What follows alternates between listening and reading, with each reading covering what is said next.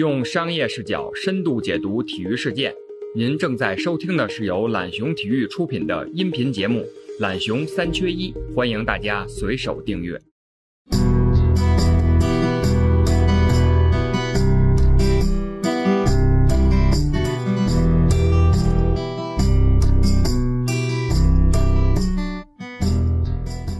大家好，欢迎收听懒熊三缺一，我是郑浩荣。那本期节目呢，是我们四月四日晚上在懒熊体育的线上直播间录制的。这期主题有关冰雪产业。那在过去的这两个多月中，面对疫情冲击，面对奥运调档，冰雪产业也受到了相当大的影响。在这种背景下，我们邀请了三位行业内的重量嘉宾，一起聊一聊当下这个行业受到了哪些冲击，又是怎样应对。最重要的是，在这次的艰难时期过后，行业接下来应该如何重新激活？接下来，欢迎大家收听本期的对话。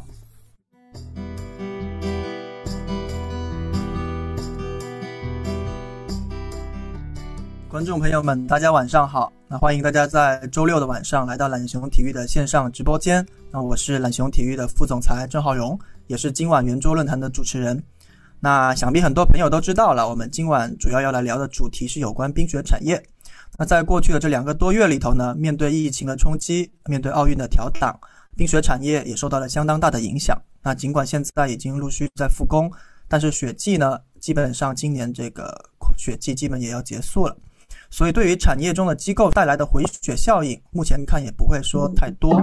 那在这种背景下，我们邀请了三位行业内的重量嘉宾，一起来聊聊当下面对疫情、面对奥运的变动，冰雪行业将会受到哪些冲击，又是怎么样的应对？那最重要的是，在这次的艰难时期过后，行业接下来应该如何去重新的做激活？那首先允许我介绍一下今天的三位嘉宾。那第一位是万科集团的高级副总裁丁长峰先生。丁总现在他人在迈阿密，他也是在那边早上八点钟。那由于一些网速的原因呢，待会可能啊丁总的画面或者声音会有些卡顿，大家要体谅。那第二位呢是北京体育大学的教授，也是我们非常熟悉的林显鹏老师。他同时也是北京体育大学体育商学院的副院长，对冰雪产业也一直有自己独特的研究。那第三位呢是北京奥众体育发展有限公司总裁赵向林先生。好，那欢迎三位嘉宾。在这个雪季即将结束的时候，我们先来说说今年整波疫情对这个行业的冲击吧。那应该说，从除夕夜，刚才还在聊，从除夕夜开始，其实我国东南西北各大的雪场陆续都在关闭嘛，然后大批的从业者其实是猝不及防的，也本来大家都等着春节这个好时候。那春节回来之后，各大体育赛事呢又陆续停摆，包当然包括了各类的冰雪赛事啊，包括赵总他其实他们所在的丝路联赛应该肯定也受很大的影响，对行业其实造成了很大的冲击。那我首先想请三位嘉宾来分别聊一聊，从你们个人的角度，你们认为这次的疫情对我国的冰雪产业的冲击跟损失主要会集中在哪些方面？然后，因为大家其实最担心的就是说疫情的到来，当然它对整个体育行业都有冲击。它是对冰雪产业来说，因为这几年的向好的势头，是否因为这次疫情有所终止，或者是被打断了？那首先先请丁总来说一说，有请丁总。呃，谢谢主持人。呃，各位听众好。呃，我是从特别遥远的地方来跟大家打个招呼。啊，当然这边的天气还比较热。毫无疑问，就整个的一个全球的经济都受到很大的冲击，对吧？那么对于冰雪产业来讲呢，尤其是这这样。那么在冰雪里面呢，对于滑雪度假村来讲更为重要，因为我们都知道，滑雪度假村主要靠的就是整个的雪季。那夏季哪怕你再经营，它占整个收入的比重大概也就百分之十五到二十左右。所以最最关键的还是雪季。那么这次疫情呢，打击的恰巧又是雪季。对于中国来说，它打击的又是雪季里面最最重要的。这个假期就是春节，然后这个和寒假这个时间，所以对中国的滑雪这个产业的打击是非常呃深重的。我跟我的同事们呢也做了一个研究，大概呢对于整个的一个呃滑雪产业来讲，大概这个影响呢是在这六个方面。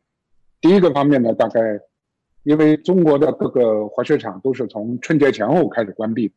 大概对整个时间的影响是百分之二十五到百分之四十，就是因为从南到北，它不太一样。第二呢，是对于滑雪的人次来讲，大概这一方面的影响，跟上一个雪季相比是下降了三分之一。第三呢，在收入贡献方面的下降是百分之三十五到百分之四十。那么整个行业大概接近八百个滑雪场啊，这是根据武斌的滑雪的白皮书来看，所以直接的对于整个行业的最最直接的损失大概在。七十个亿到八十个亿之间啊，这个不包括所有的交通啊和其他的这些损失。第四呢，整个行业是普遍的亏损。那么第五呢，呃，现金流非常非常的紧张，而且很多的小型的企业、中小企业可能就面临的断粮的危险。呃，第六呢，我们观察了一下，也跟同行交流了一下，对于大型的滑雪场来讲，大概这个雪季的损失是在五千万到。到一个亿左右，所以也就是说，呃，概括一下，就是对于整个滑雪产业链条上下游的这个所有的参与者来讲，应该来说是无一幸免。刚才其实啊，丁总有六个方面的分析嘛，就放到一个更大的维度来看，包括你们自身的感受的话，对你们自身的机构，对你们的业务会有产生了一些什么样的影响？那毫无疑问。一方面，呃，因为你你的时间少了，呃，收入下降了，但是你的很多的成本、呃费用，它匹配都需要进一步的发生，所以它的实际上对于利润的影响是更大的，对吧？基本上大家都处在一个亏损的状态，所以这一个雪季基本上就相当于不存在了，不存在了一样。那我觉得。因为我们下面是有北京近郊的滑雪场，还有松花湖这个大型的滑雪场。呃，松花湖它是从二月的二十五号重开，那崇礼的这些滑雪场，从二月底三月初也陆续重开。但这个重开实际上的价值和意义并不是特别的大。这里面松花湖大概是全中国滑雪场重开的大概差不多接近四十天吧，算是滑雪人次最多的，大概。我们从二月二十五号到三月的二十九号中间的滑雪的人次大概差不多有三万人，这已经算最多的。那崇礼那一带大概每天十个人、二十个人，对吧？最多不超过一百个人，因为北京的客户不允许去嘛，对，所以他就剩崇礼本地人，怎么就没有几个？所以这个整个我们可以认为这一个雪季就不存在。嗯。是林老师，因为之前我看在最近这段时间你也讲过这个事情，就是说这次对疫情对冰雪的打击，因为刚才那个丁总说过，大概这个阶段可能是在一个七十到八十亿，但我看到呃最近你有提到一次是对整个冰雪产业的总规模，在今年会有一个比较大的冲击，我看到一个数字应该超过了两千亿啊。那所以讲到这里，我也想听听你对这次疫情对我国冰雪产业的冲击跟损失，您是怎么看待的？嗯。我个人呢，在最近呢，应该说也做了一个冰雪产业方面的现状和发展趋势这样一个研究，主要呢是例如河北省，应该说我们对河北省呢，大概二百多个，呃，雪场没那么多，加上冰场啊，应该这个样本呢应该是足够大的。同时呢，我们也对崇礼做了一定程度的这个研究啊，也跟崇礼的几个老总啊，我们跟他们也有很多交流。呃，我感觉呢，这个雪季啊，应该说本来我们是面临一个很好的自然条件。大家可以看这个，咱们中国近几年在北方啊，这个雪下的很少。但这个雪季呢，从东北啊到咱们京冀这一块，这个雪铺的很满。而且呢，这个雪季呢，咱们呃很多老总啊，应该说投入了很多的人力和物力啊。本来是期待这个二零一九和二零二零雪季。呃，冰雪季节我们有一个大的丰收啊，但是，呃，确实啊，这个我们突如其来的这个疫情冲击啊，对我们影响比较大。影响比较大，主要可能表现这么几个方面啊。我觉得，首先第一个方面呢，呃，我们有一个直观的数据，呃，可以来做一个研判。就是正常而言呢，我觉得我们国家在二零一九年到二零二零年，呃，我们中国全国的冰雪产业总规模。啊，应该在四千亿左右啊，这个应该是没有什么大的问题的。呃，但是由于有了这个疫情的冲击，对我们的这个影响的耗损呢，我觉得应该在百分之五十左右。刚才丁总说的观点我也赞同啊，就百分之三十到百分之四十，但是我个人的感觉呢，有可能接近百分之五十左右。呃，为什么这么说呢？因为冰雪它有一个基本的产业规律啊，它属于一个假日经济，一般都是节假日。另外来讲呢，这个春节啊，包括那个正月十五啊，呃，这个阶段呢，都是呃学友啊比较集聚啊，比较热情万丈的这样一个阶段。呃，那么在这个阶段呢，北嗯拿京津为例哈，实际在崇礼这这一线呢，会有大量的这个学友集那个集聚。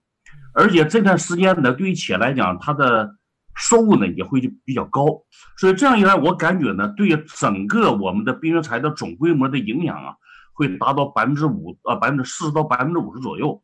那也就是说呢，会抵消到呃两千多个亿啊这样一个水平。我觉得这是第一点。呃，第二一点呢，我感觉呢，就是对我们呃冰雪材的冲击呢，我觉得很有可能对我们的就业人口会有一定的影响。啊，因为全国呢，包括冰场的从业人员呢，大概有一百呃四十多万啊。那么由于这个雪呃，由于疫情的冲击啊，尤其那个冰场，它基本都关了啊。关了之后呢，他的人基本都都下去了。那么雪场稍微好一些，但是呢，我觉得一百多万的从业人员在就业方面受到影响，我觉得这一点呢是呃不用怀疑的。第三一点呢，我还是感觉到，就是这个雪季啊，因为大家的投入呢是照着全雪季来的，那么整个这个雪季的前期的投入呢，呃，化为泡影啊。我觉得尽管后期呢，我们有这么多的这个复工啊，是二月二十六号以后吧，咱们国家几个大的雪场呢，呃，已经复工了，但是复工率不是很高，因为很多小型雪场，你比如在北京二十四个雪场。很难再复工了，因为在北京呢，在到二月底、三月初，这个雪季呢就已经结束了。所以从这个意义来讲，我觉得对企业的资金流啊，对它的成本的影响，呃，会比较大啊。我觉得，所以全年来讲，它的前期的投入，呃，大多呢会化为泡影。另外来讲呢，它对我们冰雪产业的资者，对于他们的信心呢，是一个巨大的打击。因为由于有二零二二年冬奥会的这个带动啊，和我们啊这个学友啊冰雪人口的呃成倍的这个增长，实际很多投资者呢对我们的冰雪产业啊是有很大的这个投资的热情。实际拿河北为例啊，河北去年还没有太多的冰场呢，啊，但是到了今年呢就已经，我们现在拿到的数据呢有一百五十多个，但是这些冰场呢，你看这投资头一年。就完全关闭了，我觉得这个可能对投资者的信心会产生一定的影响，这是我的一个基本的一个一个判断啊。总之，对我们中国的冰雪产业影响是非常巨大。嗯嗯嗯，谢谢林老师，感觉这个数据相当的庞大，而且基本上一砍就腰斩了吧，所以这个影响可能可能后续很多我们还没有估计，可能还没有算进来。那接下来这样讲完雪场，然后由赵总这边，因为他是冰场这边的一个代表，那赵总你可以来说一下你们自己在这个过程中对这个行业冲击的一个判断。好的，感谢啊懒熊提供了这样一个平台，和大家探讨一下呢当前疫情对冰雪产业的影响。应该来说呢，呃，整个的体育行业是在疫情的这种冲击下呢，都是这种消极的影响非常大的。这里边呢，就非常的像呃酒店啊旅游行业，因为我们都是需要这些人群来参与。那其实，在体育产业里边，除了体育用品制造业，那应该来说最大的一块呢，就是所谓的体育 IP 运营。IP 里边最大的呢是赛事，那它也是这个体育产业的核心和龙头。那我们看另外一块呢，就像这个刚才丁总讲到的啊，体育场呃雪场的经营，那它其实是。应该是算场馆的这种范畴，但是呢，呃，这种大型的、呃出色的这种场馆呢，也可以视为 IP。应该来说，这个疫情对所有的体育的 IP 的影响，呃，包括还有一块就是我们的体育培训啊，体育培训呢，应该来说是线下的这种呃占主要的这个工作内容。所以目前因为没有办法大家近距离的接触，所以体育的健身、体育的培训行业呢，也是影响非常大。我们公司。呃，这个奥众体育呢，我们在刚才提到的所有的这这个领域都有涉及啊。我们有冰球的赛事，啊，我们运作这个丝路杯的职业联赛。那我们自有自有的场馆——奥众冰上运动中心，那目前还是国内最专业的一个冰球馆，因为它是全都是 NHL 的标准。大家知道，未来两年，其实现在还有一年多啊，所有的这个国际冰联的比赛都要在 NHL 的标准的冰球馆里进行，包括培训。我们目前运作的是中国境内呢是最专业的啊，因为全都是 NHL 的呃教练以及 NHL 的这种培训的体系和架构，就是北京奥运小国王啊这样一个呃项目，在这样的一个严严峻的环境下呢，全都停止，全都停止。但是冰场和雪场呢，它有区别因为呃，冰场呢，其实它是一个室内的一个项目，它室内的项目呢，就意味着它一年四季呢都可以举行。呃，雪场呢，当然还赶上一个尾巴啊，很多雪场还是最后复工了，虽然人数下降很大。但是冰场目前的情况呢，比雪场要严苛，就是我们从疫情爆发以后呢，受到各级的这个呃主管部门府的这种要求啊，全都是关停的。然后联动着呢，联动着带动，呃，所有的场内的这些培训业务呢，也都是停止的。所以这个呢，我们目前来看，呃，失去的就是失去了。那今年呢，从目前到年底看，我们就只是寄望于早日恢复。呃，综合来看呢，这个目前这个阶段呢是比较艰难的啊，所以呃，希望呢能够和大家一起携手，然后共度难关吧，在这个行业里。嗯。好，谢谢赵总。那刚才大家说完了对大家对这个影响的一个判断之后呢，我想听听各自你们啊，从啊丁总跟赵总的角度来说，我想看看你们从雪场跟冰场的角度，你们今年这个阶段下你们怎么应对的？你们可以分享一下。那还是有请丁总先。我我觉得是这样，在春节前啊，就武汉的这个问题出来之后呢，开始大家都觉得离我很远。对吧觉得那只是武汉湖北的事情。其次呢，大家就觉得说，比如雪场那很健康啊，病菌在这么严寒的环境下待不了，所以那个崇礼的同志们，包括东北的同志们，都很开心继续在滑雪。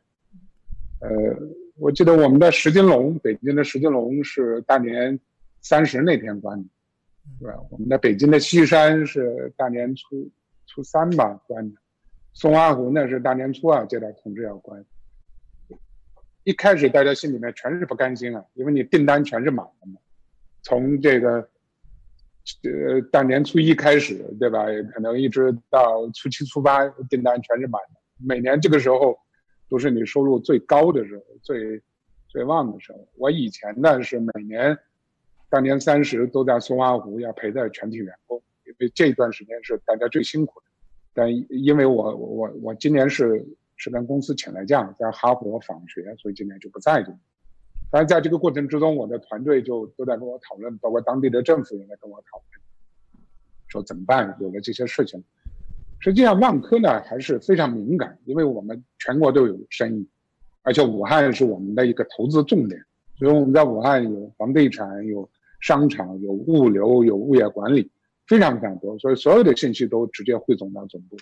那总部呢，也对下面的各个所有的呃，我们全国各地都做了相应的部署。我我们估计在全国的雪场里面，最早启动了应急的一个机制，就是在政府跟我们讨论之前。但是后来情况还是逐渐的危险。那那个时候你怎么办？对吧？你面临这个抉择，最旺的季节，最大的一块收入，所有的客户。甚至，这个我我记得，在跟松花湖我们的赵总商量说我们要关的时候，我们还有大量的旅客是从全国各地在来的路上，这坐的飞机在在来的路上，你现在就要告诉大家，对不起，你不准来了，是吧？你你得赶紧回去，因为这些都要封了，所以它是一个非常痛苦的一个过程。所以我们今天再回头看当年怎么应对的，我觉得还是非常有必要去总结一下。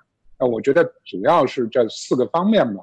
第一个呢，可能还是，呃，你要以大局为重啊，坚决去执行政府的所有的这些要求，哪怕心里面你再不理解、再舍不得，那没有办法，因为这是一个政治任务，呃，也是一个全国统一的一个抗击疫情的一个要求，所以这个还是要把大局放在第一位。第二呢，呃。你有了这个认识之后，你需要跟当地的政府啊、我们的客户、我们的租户、我们的合作方，他其实是要有一个充分沟通、协调的一个一个过程。这个里面你需要把方方面面的意见和大家的想法要能够把它统一掉，而且还你还需要最大程度的去照顾各方的利益，尤其是弱势群体的利益。你比如说，就就是我刚才说的，客户的退款怎么办，对吧？客户在路上你怎么办？你怎么要跟去去去取得他们的理解，同时要能够把所有的一些工作的服务的细节能够落到落到实处去。这个里面呢，我举一个特别简单的例子啊，武汉的客户，武汉的人是比较喜欢滑雪的，武汉的客户是我们外地客户的第八大来源地，嗯对吧？每年是有不少的武汉客户来到松花湖去去滑雪的嗯。我们一直到了三月底送走最后一批武汉客户十八个人，嗯因为他们滞留在里面走不了了。他们是春节前后就就是大概在武汉封城之前出来，嗯到了这又走不了，又回不去了，对吧？那怎么办？而且当时全国的人视武汉人为洪水猛兽，那你怎么办？呃，我觉得这一方面呢，我们跟当地的政府，包括我们的物业公司一起，啊、还是把这些武汉的客户照顾得非常好，因为他们有有两三家，有两家人是住在我们的小呃我们的酒店，还有几家人租的是我们的公寓，对吧？地产的公寓，所以它涉及到两个方面，既要隔离，又要能够去把他们照顾好。其中有一家人，大概是连续三年来松花湖，那么他们一家三口，大女儿在这儿学的滑雪，小女儿现在也开始在这学的滑雪，然后这个母亲原来是陪孩子来，她最后发现她也在这儿干脆学滑雪。那么今年好，今年这一家三口在我们这一直待到了雪季末，所以在临走的时候，这个小姑娘，呃，这个小姑娘九岁的小姑娘画了七张画，呃，画的特别棒，字也写得好，送给了松花湖。我们说要给她开一个开一个画展，对吧？这个还是一个非常有意思的，就是你怎么在这一个一个非常危急的一个情况之下，你要能够去照顾到弱势群体的一个利益，你你需要把他们当成是你的家人。如果你有家人在武汉，对吧？如果你有亲戚朋友在武汉，你会怎么去对待他们？对吧？这个你需要隔离的是病毒，但你不是不能够把爱也去隔离掉。那么第第三呢，我觉得在这个过程之中，让我感触特别深的就是员工的利益，因为你没办法，你要关闭，你要遣散员工，你遣散员工，员工的权益怎么办？呃，无论是冰场对吧，还是雪场，我们都有大量的教练。松花湖滑雪学校的教练大概有高峰期的时候接近三百个。嗯呃，我们在西山滑雪场和北京的两个班，一个西山，一个石金龙，也大概加起来也是一百多人的一个队伍，呃，滑雪的队伍，所以加起来我们差不多光滑雪教练就有四百多人，那他们绝大部分都要遣散掉。滑雪行业也是一个季节性的用工，潮汐式的变化，对吧？它大概在夏季和这个在淡季和雪季的时候，中间的弹性会高达百分之七十五、七十五左右的这样一个比例。那这些员工你怎么办？他们而且都是社会上坦率的讲收入不高的这一批人，他们的很多人的收入就依赖这个雪季。松花湖我们的山地的员工，大概百分之九十是来自于方圆十公里之内的，他们平时就是这个村民和山民，你怎么能够照顾他们？我觉得这是我当时我考虑的最多的，也是万科整个公司考虑的最多的地方。我们如何能够去最大程度上去保障他们的利益，对吧？能够让他们安心的回家，同时呢还能够去追踪他们的信息。我们希望他们能够在家里面都能够安全。那么第四呢，当时的一个决策就是我们要相信政府，啊，我们还是抱着能够重开的这样一个决心。呃，刚才呃林老师已经说了，就是北京周边的雪场，当时我们一看肯定没戏了，因为北京周边的雪场今年北京又很热，对吧？到二月底肯定咱就不做这个打算。但松花湖和崇礼这一带都是。我觉得大家都是有这个决心，所以松花湖呢，当时就做了个预案，我们是保证能够在得到政府的通知之后，二十四个小时之内就能够去恢复营业，能够去开门接待客户。那后来来看的话，在整个团队呃的整个的一个努力之下，我们这一方面还是做的非常非常好的。我们大概从呃二月二十五号到三月二十九号，我记得我们呃重开的第一个周末，接待的人就特别多，大概有一千七百二十五人啊，在那个周末，应该是全中国所有的雪场里面从开的里面创纪录的这一天。而且你要知道，这一千多人。全部都是吉林本地人，嗯，他没有没有外地人的，外地人都不允许去。这个重开的经历给我的团队也非常有意思。就是第一呢，我们研究了一下整个本地市场的潜力能够究竟有多大。第二呢，我们以前很难拿到客户的数据，因为因为你知道中国的滑雪行业，包括他买票很多他是不留数据的，俱乐部也不给你留数据，渠道也不给你留数据。嗯，尽管万科。我们这几年一直在推动数字化的建设，但你如果拿不到客户的真实的数据，你无法做分析，无法做追踪，也无法从做数字化的营销。但这次因为政府要求所有的都要实名制购票，实际上也帮了我们一下。我们发现说，哎，这个很有意思，对吧？我们拿到了很多客户的数据，对吧？而且也让我们的客户，尤其是本地的客户。他能够受了一个教育，就是能够在网上购票，运用万科我们，呃实施的这建设的这套数字化的系统，实际上是非常非常便利的一个方面。那么这也是疫情带给我们的一个积极的一方面，挺挺挺有意思的。最后这个这个数据的问题，那这个问题其实这次疫情当中也多多少少正反两面的讨论吧。但是您刚才提到，我觉得哎，对企业其实还有这个好处。那也呃，赵总，呃。你们这边这次有什么样的一个应对措施？您给我们也来说一下。呃，是这样啊，其实呃，过去两年呢，我们一直是一种这个高速发展的态势啊，因为从这个二零一七年我们把 NHL 中国赛带到中国来以后呢，对中国的整个的国内的冰球市场是一个巨大的一个触动。呃，冰球在中国是有发展的，在职业联赛，在这种大的赛事 IP 的带动下啊，在一些高端的这个培训的带动下。但是现在呢，确实碰到这样一个顶头风，那我们可能这个战略都要重新的调整。那我觉得从我们这边呢，作为一个非常有代表性的一个这个冰雪的一个企业呢，我们从两方面，一方面是运营啊，那在运营方面呢，在危机的时候最重要的是什么？是要活下来，所以呢，要想办法的要瘦身啊，要精简成本，要看原来的业务部门里还有多少的这个水分可以挤。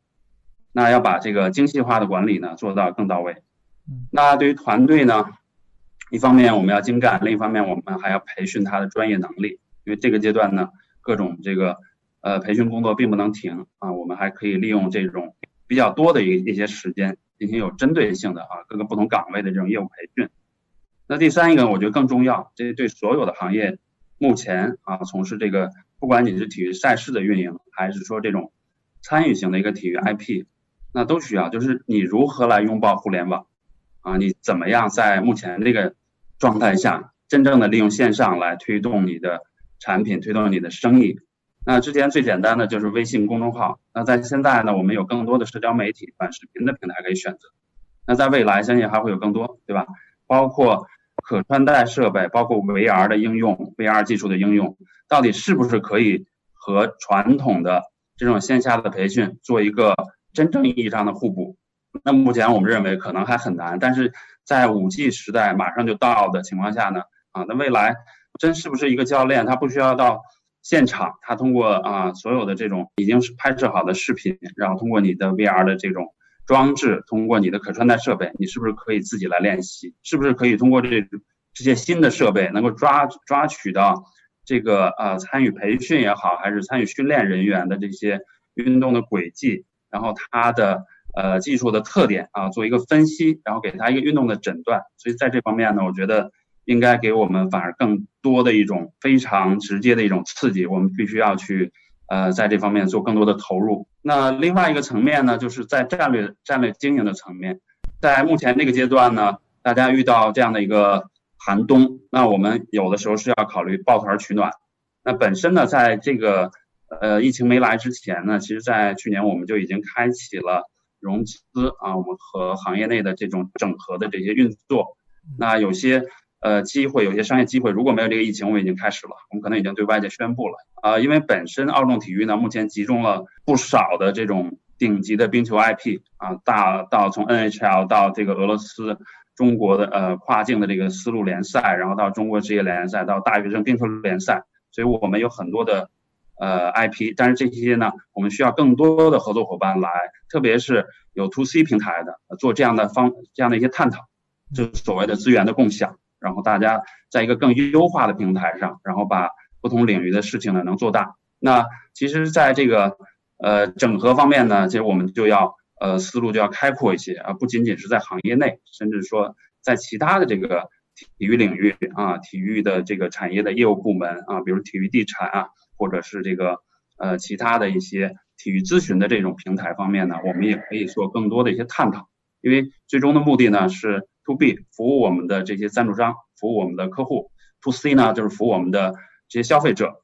那在中国呢，to G 也非常重要啊，怎么和我们的地方政府有更多的这种业务关联啊，取得他们的支持，特别是在当前很多企业、中小微企业资金链非常紧的情况下，我相信呢，呃，和政府的这种合作，利用好当前的政策也是非常的重要的。就说到这里，这次的这个疫情当中，我不知道啊，丁总跟赵总这边有没有拿到一些政府的补贴？因为我看啊，年后陆续也有些地方的政策呃发布嘛，包括北京崇礼，包括吉林啊。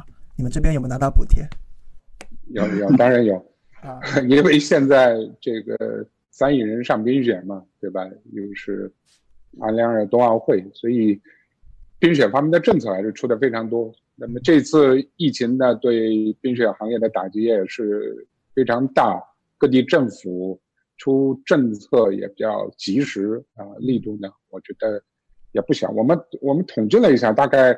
全国上下陆续出台了大概有三十八项吧，补贴跟扶持的一个政策。吉林和北京的延庆都采用了呃收入的一个补贴。那么这个呢，当然也是一个最直接的一个方式。呃，前天我的副总那个陆慧，那么还到延庆区政府给延庆区政府送了面锦旗，因为在我们所有的雪场里面，是延庆这一块落实政策最快的。而且已经是把给企业的现金补贴延给了企业。那么延庆采取的是这样，就是明年的整个可以经过审计的收入，跟你今年的这个收入的中间的差给你补百分之五十。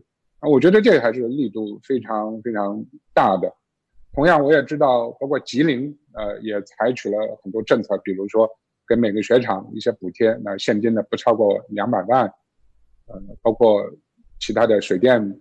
包括呃增值税，对吧？等等之类的呃缓交，呃这些呢都是切实的对企业还是起了一个我觉得是非常非常大的一个帮助。所以虽然它不足以 cover 掉我们所有的损失了，但我觉得是我对我们是一个非常非常大的一个鼓励。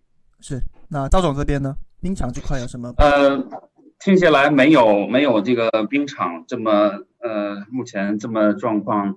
这么好啊，呃，因为可能是冰场啊没有雪场这么好啊，可能是这个冰场的数量呢比较多，然后单体呢它呃业务规模呢没有那么大。那目前呢冰场的情况呢就是大多数呢呃就是一种普惠性的，那主要是这个职工的医社保可以缓交，或者这个疫情期间呢是这个可以不交，然后像公积金呢可以减免。啊呃，企业的一些这个呃税负呢，也可以有一些的补偿。那从这方面呢，这些政策我们都已经用尽，但是呢，这个对各个企业的影响其实不是特别大啊，这个是比较小的一块。那对于经营方面呢，呃，最大一块的成本基本上都是房租啊，房租和水电费。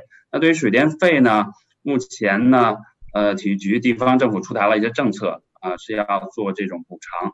但是房租这块呢，就非常的这个 tricky 啊，很这个复杂这个情况。对，因为有的 有的冰场呢，它本身租的这块地啊，它是国有国有性质的啊，它上面的这个背后的业主呢是国有的部门，所以在这种情况下呢，基本上是可以享受到房租的减免。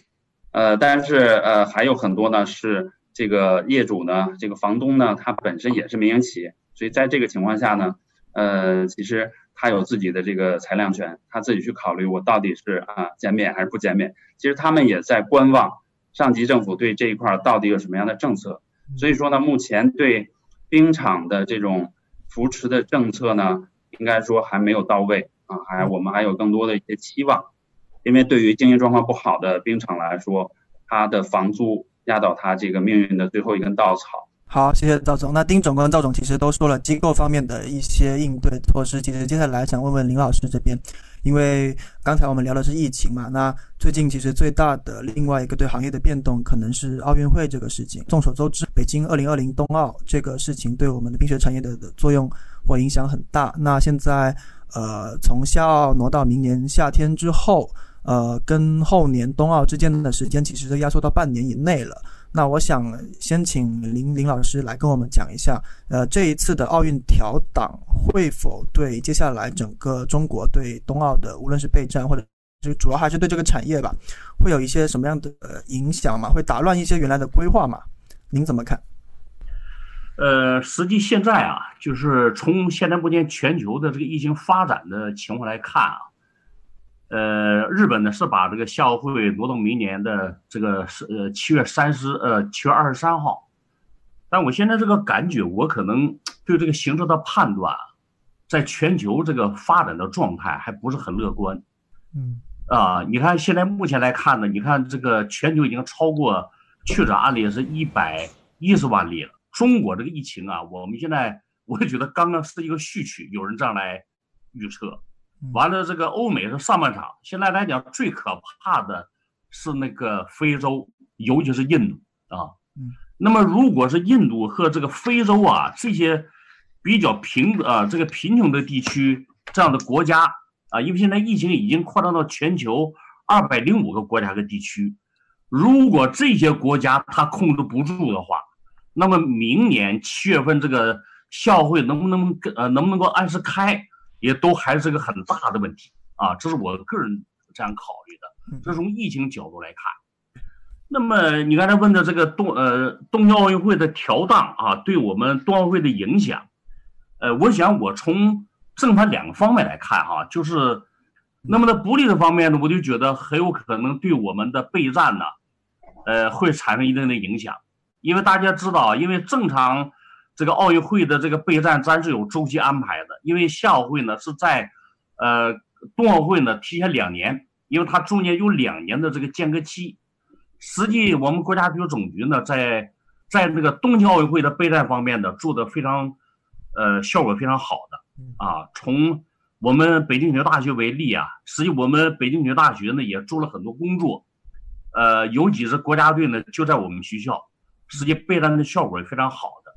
但是现在这样一改的话呢，等于我们这个奥运会，呃，夏奥会延后一年，这样来讲呢，我感觉就对我们国家这个备战呢会产生啊一定的影响。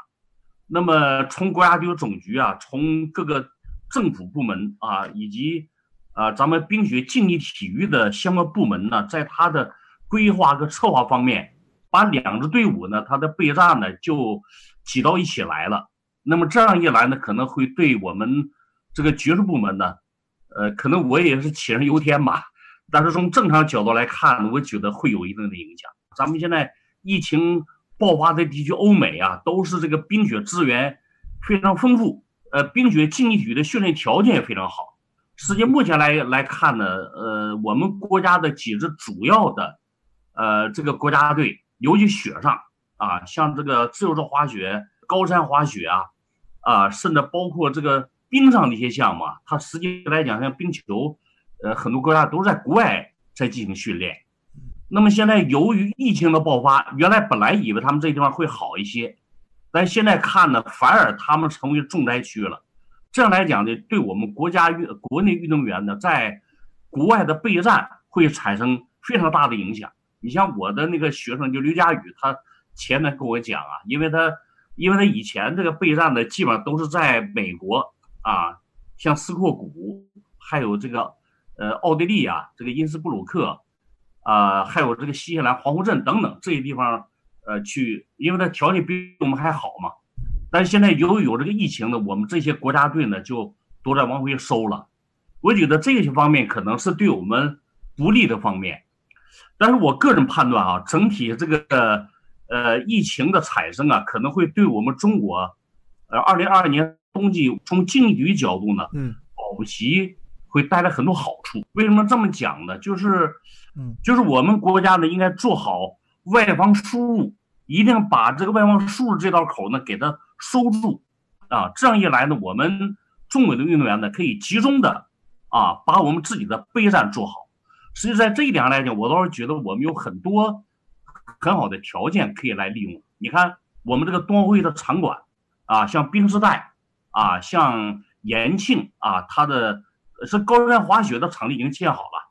这个雪上雪车啊，在今年的冬季也完全可以可以使用。像崇礼呢，它的冬季两项啊，北欧两项，还有这个跳台滑雪，呃，没有问题。就是今年冬天我们全部。都已经建好了，也就是说呢，到今年年底啊，应该是我们就有拥有世界一流的冬奥会的场地设施了。我们的训练条件比以前大幅度提高的这个前提下，啊，摸兵立马啊，完了进行系统的训练，我觉得完全可能在冬奥会上会给我们带来意想不到的这样的效果。我一个总的判断呢，可能这个疫情。对我们二零二二年冬奥会的运动队的备战，可能是呃这个这个好的方面，积极的方面呢，可能多于不积极的方面，我是这么看的。嗯，好，谢谢林教授。那接下来也请丁总跟赵总跟我们讲一下，呃，从你们这个机构方面，你们怎么来看待？是否我因为我不知道你们内部是否因为这次调档有做一些预案或者是预判。呃，因为之前大家这几年做冰雪，很大程度上也是想借助这个这波红利嘛。我们现在直接涉及到奥运会的项目，当然就是呃延庆的小海坨，因为我们是那个投资组合的第二大股东，同时呢，我们也要承担奥运之后整个小海坨那个度假区呃长期运营的任务。从现在建设的进度来看的话，是没什么问题的。本来冬天就停工。对吧现在呢，也都奥运项目也都百分之百的复工了，所以按照原定的计划，呃，小海坨的主要的主体建筑场馆应该包括酒店，应该都在今年的年差不多就就建成了。别人是奥运会前一天还在干活，我们是恨不得提前两年把所有活都干完了，留了足够长的时间面对这个现在不确定性。而且我也非常同意。林教授刚才说的这样，我觉得对于我们的整个队伍的备战，我觉得可能是利大于弊吧，因为我们的优势项目的场馆应该大体在今年年底差不多都具备条件了。嗯，所以哪怕是这个疫情有可能还会有一个比较长的一个时间，对吧？但是呢，我想对于我们的运动员，他不出国他是肯定没问题，而对于这种。高山滑雪本来就不是中国运动员的强项，啊，我觉得这个呢，因为肯定是受的影响非常之大，因为我们以前的高山队都是在国外进行训练，这个影响会会非常非常非常之大，呃，所以这个是我想说的第一个观点吧。第二个观点呢，我看到了很多文章啊，都是说这一次并在一年，撞车对整个冬奥会对北京冬奥影响特别大。当然，这个主要是说的是，因为夏季奥运会实在是太强大了，对吧？吸引眼球，那么这样对赞助商的权益是一个损伤，对电视转播，呃，观众的注意力可能是一个非常大的一个 distract，一个分散。那这个怎么办？但实际上，我们回头看这个事情，以前冬奥会历史上跟夏奥会都是同一年的，一直到了一九九四年利莫海尔的。这个奥运会才分开，这是萨马兰奇主席在他的任内做的一件非常非常大的事情。当时就是因为电视转播，对吧，已经成了这个最重要的一个收入的一个来源。为了保护赞助商的利益，对吧，提升收入，他做了这一个决策，把它拆开，对吧？中间留留出来一个足够的一个一个周期。我反而是这么来看，就是从。上一次的平昌冬奥会，到东京的夏奥会，到北京的冬奥会，我我一直说这是一个亚洲的体育的一个周期，对吧？我们在历史上从来没见过三届奥运会连续在同一个大洲这么举办的，最起码在过去这个四五十年之中，它对应的就是亚洲的整个的一个崛起，对吧？对应的整个亚洲的这个整个生活方式，大家的一个一个改进，所以。东京奥运会从七月份开始，对吧？到二月份，北京的冬奥会大概中间隔了一百九十七天这样一个时间。呃，这个正是考验，就是奥组委、中国政府跟日本政府一个智慧的时候。你怎么能够利用这样一个时间，把亚洲周期把它做好做漂亮，对吧？有没有可能东京的夏奥会跟北京的冬奥会？能够联起手来做一些事情，能够去向整个世界去推广东京、推广北京、推广整个的东亚。我觉得这个事情做好了，其实是一个非常非常大的一个机会，因为你平时没有这样的机会做这个事情。而且在今天整个一个呃中美关系的一个格局之下，中国跟日本，呃，事实上从去年开始，两国政府也在为改进。双方的关系做了大量的一个努力，所以这一件事情如何利用奥运会这一个文章，能够把它变成地缘政治里面的一个非常大的一个事件，能够把它变成一个改善的一个事件，我觉得对于两国人民的福祉，对于整个的亚洲，都是一个非常大的机会，也是一个非常大的形势。谢谢丁总，您刚才提到的这个连续。半年的一一次，就是把它做成一个连续半年的盛世，我觉得这个这个思路挺好。因为之前大家都是说，大家可能一直都在想，说我凑在一起怎么办，互相怎么影响，反而大家没有去想把它怎么看成一个整体的运作。我觉得这个思路还是挺有意思的。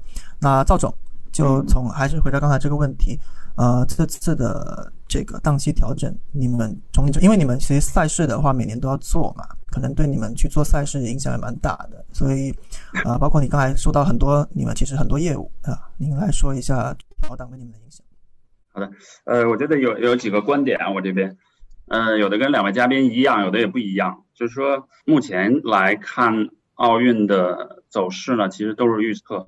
那在所谓办赛层面呢，我觉得不用担心，因为这个中国政府啊，呃，已经从方方面面都证明了它的执行力了。当然，这个呃，从里皮开玩笑的角度说，除了足球，他也是非常的认同中国的执行力。那我们的场馆应该在呃今年年底，确实提前了这个一年半、一年多的时间吧，就全部可以落成啊。我们所有的竞赛组织，我相信又会给。冬奥组委啊，IOC 一个评语就是说哇，这就是 one of the best 啊，in in the Olympic history。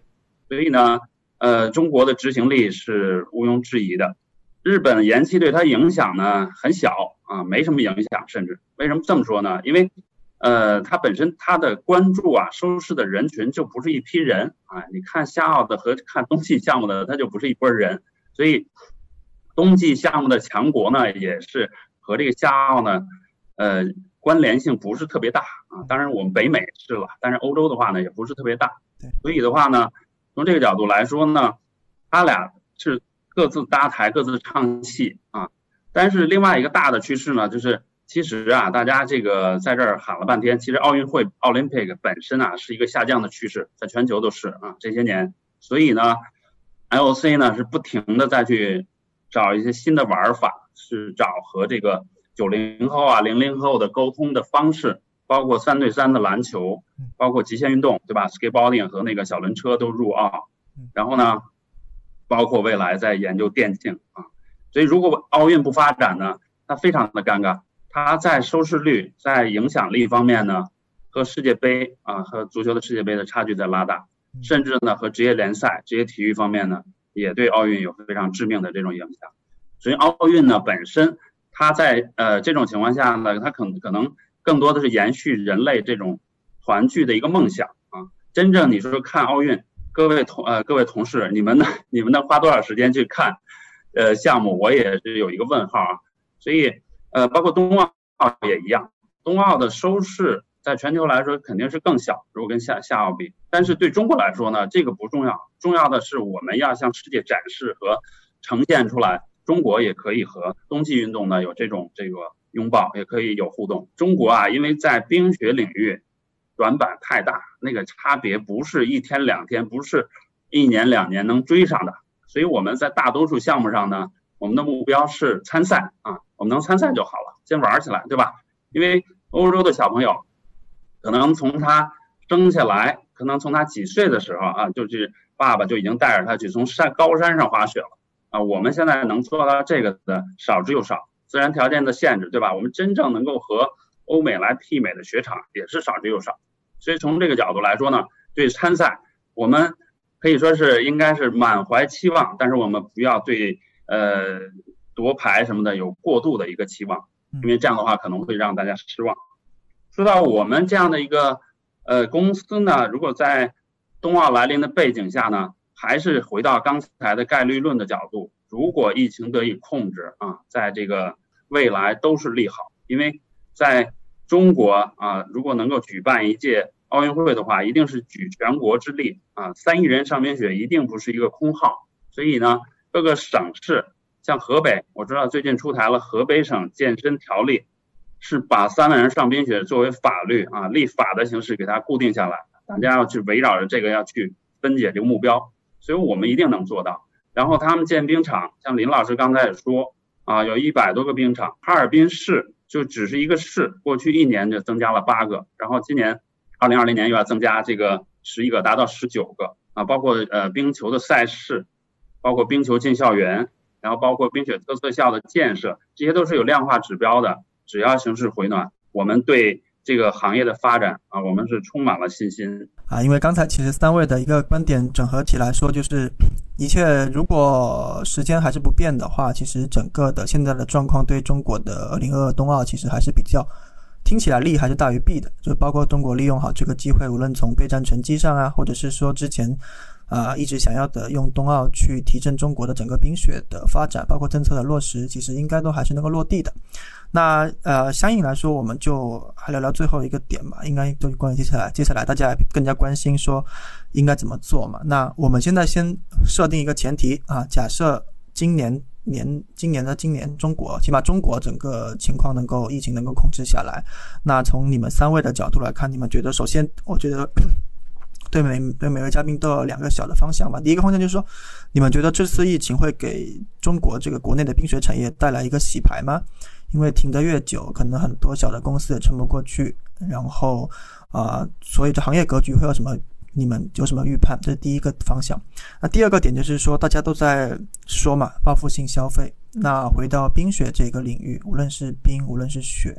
呃，你们认为如果疫情得到控制之后，呃，会有这样的一一次报复性消费吗？因为冰可能全年四季都还好嘛，雪的话，大家现在现阶段还是确实是比较局限于雪季。那当然，现在室内的雪场越来越多嘛。那我这边还是从丁总开始吧。我首先觉得是这个对于滑雪这个产业来讲，这个目前就看大洗牌是不太可能的，对吧？当然，我们这个所有的前提，刚才两位嘉宾。都已经说了，这个是以中国成功的控制了疫情，下一个雪季能够一切正常作为一个大前提。因为如果不讨论这些前提，我们今天在这对谈就没有意义了嘛，就变成了全世界第三次世界大战这个过程了。那我们今天在这的这整个论坛就都没有价值。大洗牌是目前我还没看到一个什么样的一个迹象，当然我们不排除中间。有部分的中小企业，呃，现金流断裂，出，呃，甚至到一个清算的一个边缘，那我们不排除。但对于大型的滑雪场的话，我我觉得大家的实力是可以支撑这一个雪季和和这个夏季的。嗯，呃，这是我的第一个判断吧。嗯，那么，那么第二个呢是，我觉得这一次其实是也是给了我们这些反思，对吧？那么。这些反思呢，同样，我我觉得要用在我们未来的一个整个的一个策略和经营管理里面。我们我们一直说人类是有两个天性，一个是贪婪，一个是遗忘，对吧？一个原始人就要吃嘛，不吃不行啊。一吃一顿要保要管三天。第二个很容易忘把这些东西不人类传统上是喜欢记住愉快的事情，比如你吃糖和巧克力的经历，但你就是痛苦，一般都是选择遗忘。所以每一次的这些危机里面，我们都得出了很多的一些反思和教训。我是觉得，我也一直跟我的同事说，我们如何能够把这些东西留下来。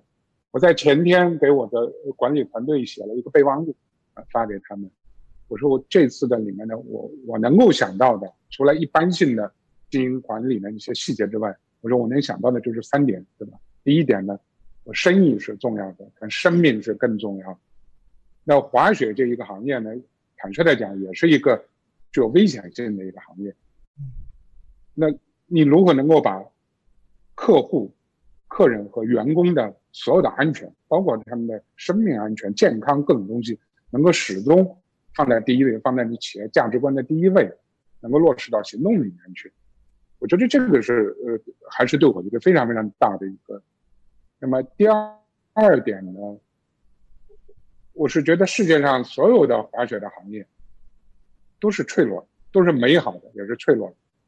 对，我们林老师这个被困在丛里，一个劲的滑雪，我在天天看他刷朋友圈，对吧？就是，那那都很开心啊，就是大家这个都很爽，对不对？所以这个行业是很美丽啊，是特特别特别棒，但这个行业是很脆弱。它为什么脆弱呢？绝大部分的滑雪场都是一季两三季，所以只牵一发动全身，对吧？我们这些年都在说我们要建四季的。度假区，那大家都在拿这个做目标，包括沙湖，包括泰武啊等等之类，我们都在拿这个做目标。所以一开始我们就按照 all year round 这样来去进行经营。但你摊开你看世界上所有的地方，包括 Vail 在内，它夏季的人次可以跟冬季差不多，甚至有的地方还多，但它夏季的收入最多也就占百分之二十，对不对？所以它是。它是非常脆弱的一个行业。那么这个行业这么美好又这么脆弱，那么你在你企业经营的策略里面，你如何能够去反这个脆弱？我我我的我的另外一个反思是在这个里面是，其实它这个这次的疫情让你一刀两断，很多东西不是你犹犹豫豫的，你必须要做决策。明天我就要关，明天我的员工怎么办？明天我我哪些酒店开，哪些酒店不开，对不对？我留哪些人？我一天养活这些人要多少钱？就是我每天是有一个沉没成本和固定成本的，我重开是一个可变成本，对不对？但我我有这种，我还要继续养活大家。那你的成本的极限是什么？你的经营的弹性是什么？也就是说，我们一直在做企业的时候，我们都说啊，我们要清零，对吧？我们要做零基预算，我们要考虑极限的环境，但没几个企业真正做到的。你所有的企业都是有成功的这个。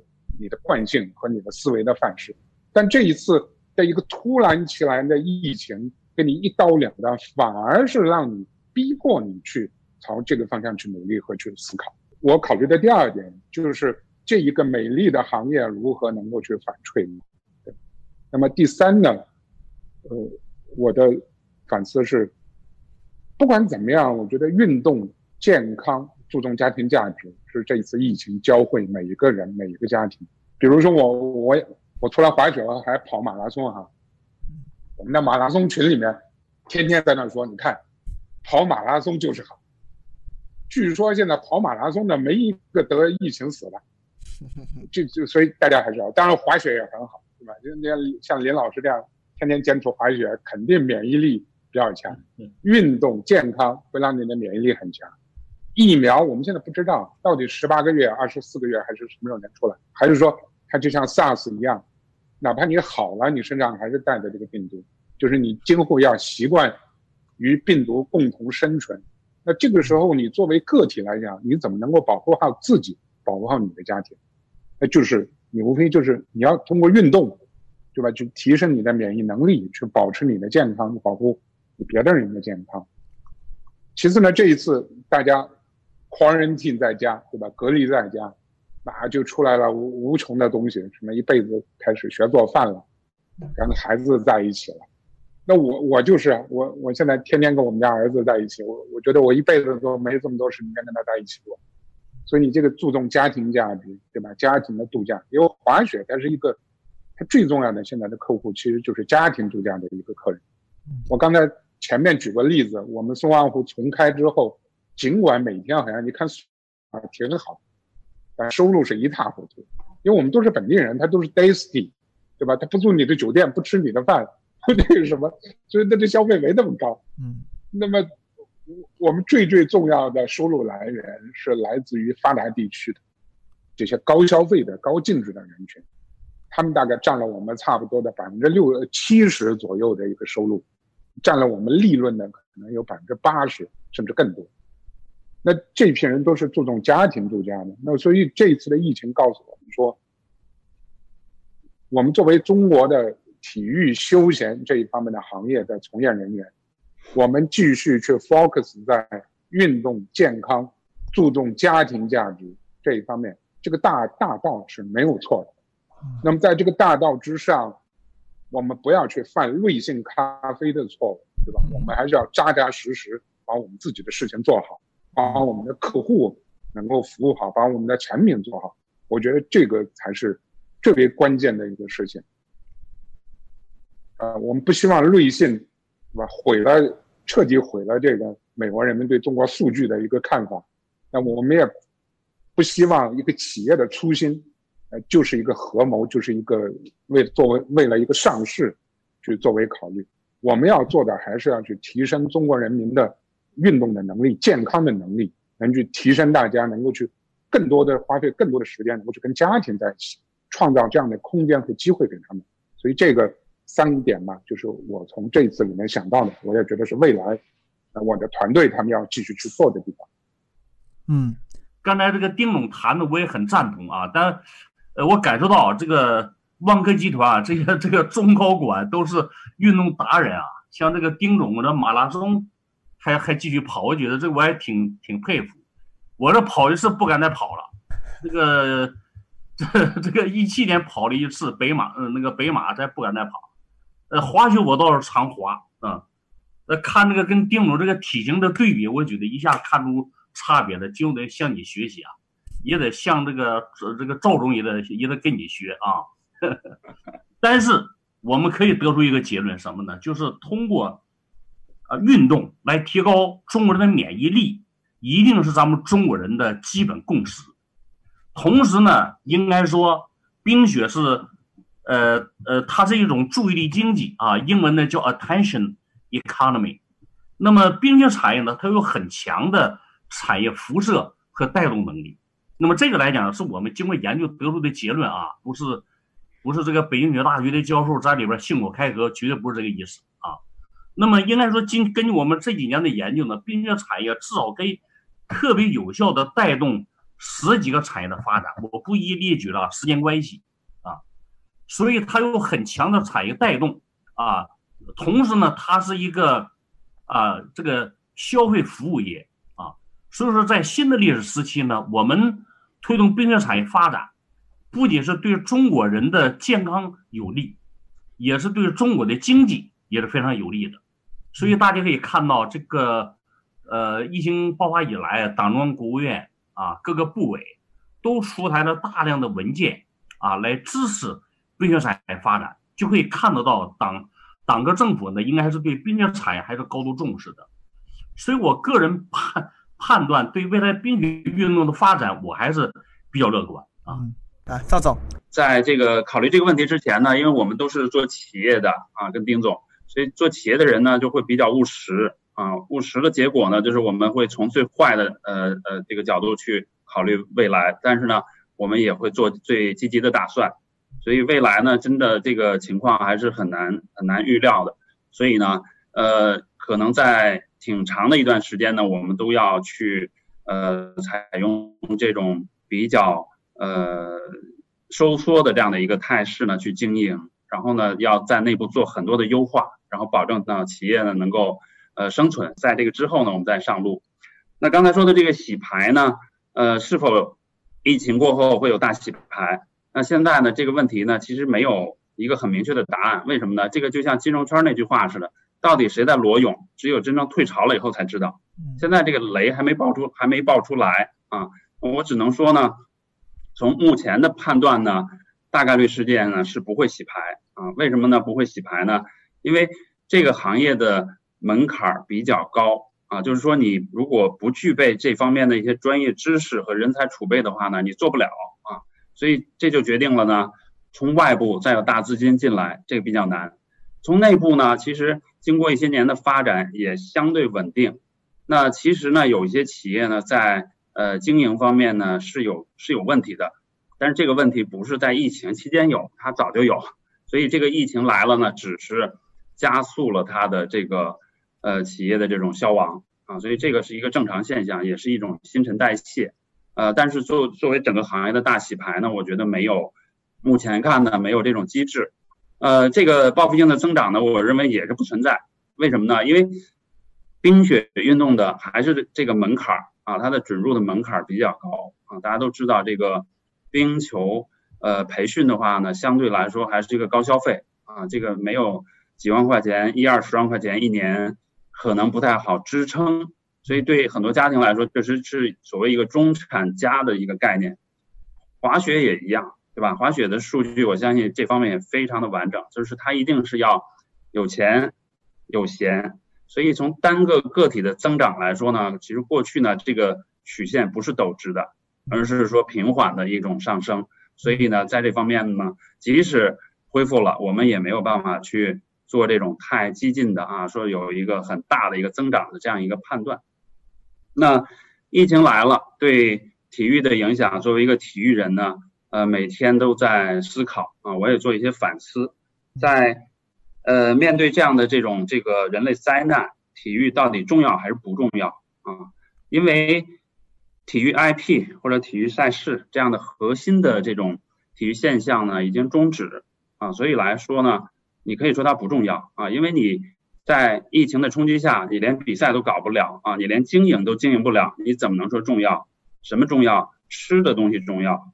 保证老百姓每天日常生活的东西重要，所谓的必需品是重要的，体育呢是奢侈品啊，然后也是替代品，对吧？我们可以看啊，这时候大家因为你打开电视也好，还是互联网的这种视频频道，基本上都是录像，基本上都是明星的一些资讯，啊，所谓的还还有一些经典高光时刻，但是对于一个体育迷来说，这些是不解渴的，他不会再愿意去翻来覆去的看。所以这时候呢，可能就去看了一些呃热剧，可能去看了网红的带货的直播，对吧？这个是当下的年轻人非常喜欢的，可能去看一些脱口秀啊。所以呢，它是一个替代品。这个在灾灾难的情况下呢，我们看体育的本质看得特别清楚，它真的在国外它就是 entertainment，它就是娱乐的一种。这个我指的是职业体育。所以你说它重要吗？重要的。但是你说它不重要，它真的不重要啊，它不是刚需。好了，那从另外一个角度呢，体育又非常的重要啊，就像我们这个几位嘉宾，我们都是运动重度运动的，对吧？那我们会去跑步啊，我们会去滑雪，我们会去滑冰，然后去打球，打各种球，对吧？那这个呢，对个体来说就非常的重要，因为在当今这个情况下，对吧？你如果没有一些的这种体育的技能啊，你的社交会受影响。你没有持之以恒的锻炼，你的自己的身体会受影响，所以它又是社会现象，又是对自己负责的一种这个呃生活的一种必须的手段，所以从这个角度非常重要。在未来呢，特别是假如疫情解开以后，我相信和大自然相关的、和户外运动相关的，让大家回到山野、回到自然的条件下去，呃放飞自我啊，去陶冶身心，这样的行业会有报复性的增长。啊，所以我们呢，所啊，所幸好，我们的冰雪产业呢和这样的一些趋势还有关联性，所以呢，体育又非常的重要啊，又非常的重要，这个是决定了你自己的你个体的一个生存的状态。谢谢赵总。呃，刚才其实三位嘉宾对于。两个问题都有，起码有一个比较一致的看法，就是都是认为行业其实不会有一个大的洗牌啊，各自也给出了原因。那对于接下来的消费的反弹，其实大家也都比较基本认一致的观点，就是说肯定有，对。于身体健康的需求，对于运动，对于包括对于家庭生家庭一起去做这种合家欢的运动的需求肯定是有啊，但是不呃从冰雪这个角度来说，可能很难有所谓的爆发性或者是这个报复性。因为我刚刚看呃评论区有一个。留言讲的挺好，就叫他说这叫做恢复性的消费啊，不叫不叫报复性的消费。然后非常感谢三位的时间啊。那其实整体刚从我们刚才最开头说到现在，其实大家一直在听的观众也知道，而且今年对谁来说都不只是体育产业，也不只是冰雪产业，都是一个非常艰难的时期。这个肯定是大家共度时间了。我们今天的分享呢，就到此为止。好，谢谢大家。